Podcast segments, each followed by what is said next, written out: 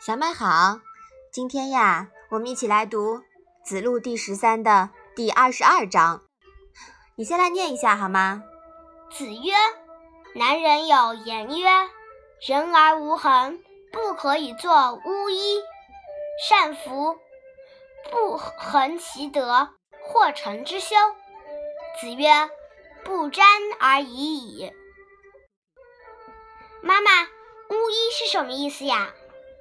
巫医啊，是用卜筮为人治病的人。巫呢，从公从人，公的上下两横呀，分别代表了天和地，中间的一竖呢，表示能上通天意，下达地旨，再加上两个人呀，就是通达天地，中和仁义的意思。这其中的人呢？不是孤立的人，对吧？嗯，它是复数的两个人，代表的呀是众人。它蕴含着祖先希望人们能够与天地上下沟通的梦想。在古代呀，巫的地位是很高的，他们呀被认为懂得天地全变之道。古人认为巫能够与鬼神相沟通。能调动鬼神之力为人消灾致富，如降神、预言、祈雨、医病等等。久而久之呢，就成为古代社会生活中一种不可缺少的职业了。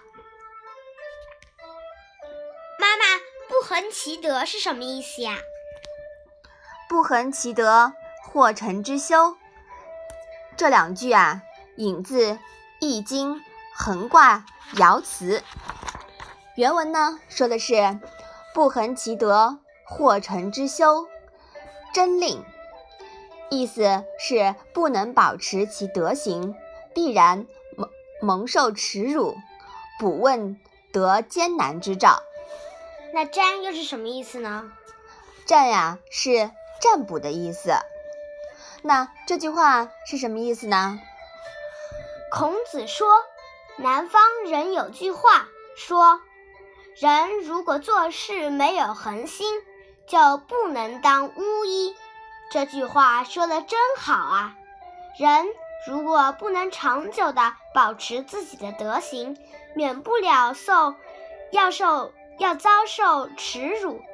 孔子说：“不占卜就算了，信不信由你。”嗯，好的。这一章呀，我们要结合《易经》六十四卦的第三十二卦恒卦来阐述。彖辞说呀，恒就是很久的意思。恒卦的上卦为震，震就是雷，性为刚；下卦呢是巽，巽为风，性为柔。雷风相交，就是刚柔并济了。那么我们说，这就是横卦的卦象，永远保持中道为刚，围绕中道螺旋前进为柔，刚中带柔，柔以润刚，谦逊而且敢为，是横卦的品格。横卦的卦辞说呀，通达。没有过失，吉利真正，正是由于君子坚守中道，达权明理，才会无往不利。卦辞还说，君子出行获利，中则又始，至而又反，正是体现了天地之道在中庸变幻中保持恒变不已的定。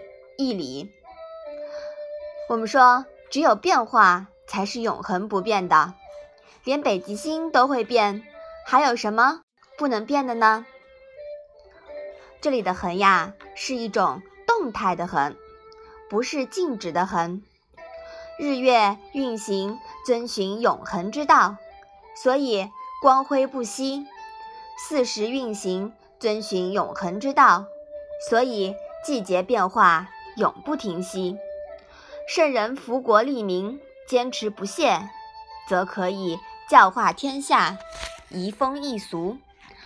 人们只要能够洞察宇宙间一切事物的恒变规律，就可以了解天地万物瞬息万变的情况。君子从中领悟到，立身处世要坚持原则，而坚持原则又并非排斥灵活性、变化性。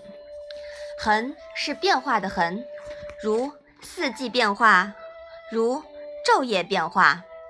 所以啊，这一章孔子讲了两层意思，一个呢是人必须要有恒心，坚持中道大原则和坚定信念，这样啊才能成就事业。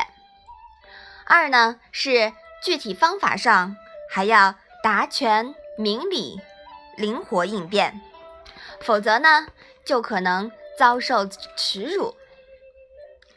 如果人们不以变化的观点、辩证的思维来看问题，还会让人无所适从，甚至招致祸害。典型的，就像我们前面讲过的“其父攘阳，亲亲相隐”的看法，以及汉元帝对儒家思想运用不当的教训。有些人呀，却不这么想，而是固守己见。腐儒最擅长的习惯呢，就是把动态过程的东西啊固定化，总想着一劳永逸、永久占有。还有就是标签化，然后把标签供奉起来，让人刻舟求剑、求标签，把修为的过程省略成了贴标签的结果。如果有人往一个偷羊贼脑门上贴一个大大的人字，腐儒也肯定会说：“这真是大人人呀！”你说这是不是一种很僵化的态度？嗯，是吧？我看你也笑了，是吧？嗯。其实呀，我们在第九篇第十七章里面也讲到过恒变的概念，你还记得这一章吗？记得。子在川上曰：“逝者如斯夫，不舍昼夜。”嗯，对的。这这一章啊，看似是在讲消逝的时光像河水一样，其实呢，讲的也是恒变的道理。好了，我们把这一章啊再来读一下吧。子曰：“男人有言曰：‘人而无恒，不可以作巫医。’善服，不恒其德，或成之修。”子曰。不沾而已矣。嗯，好的，那我们今天的《论语》小问问就到这里吧。谢谢妈妈。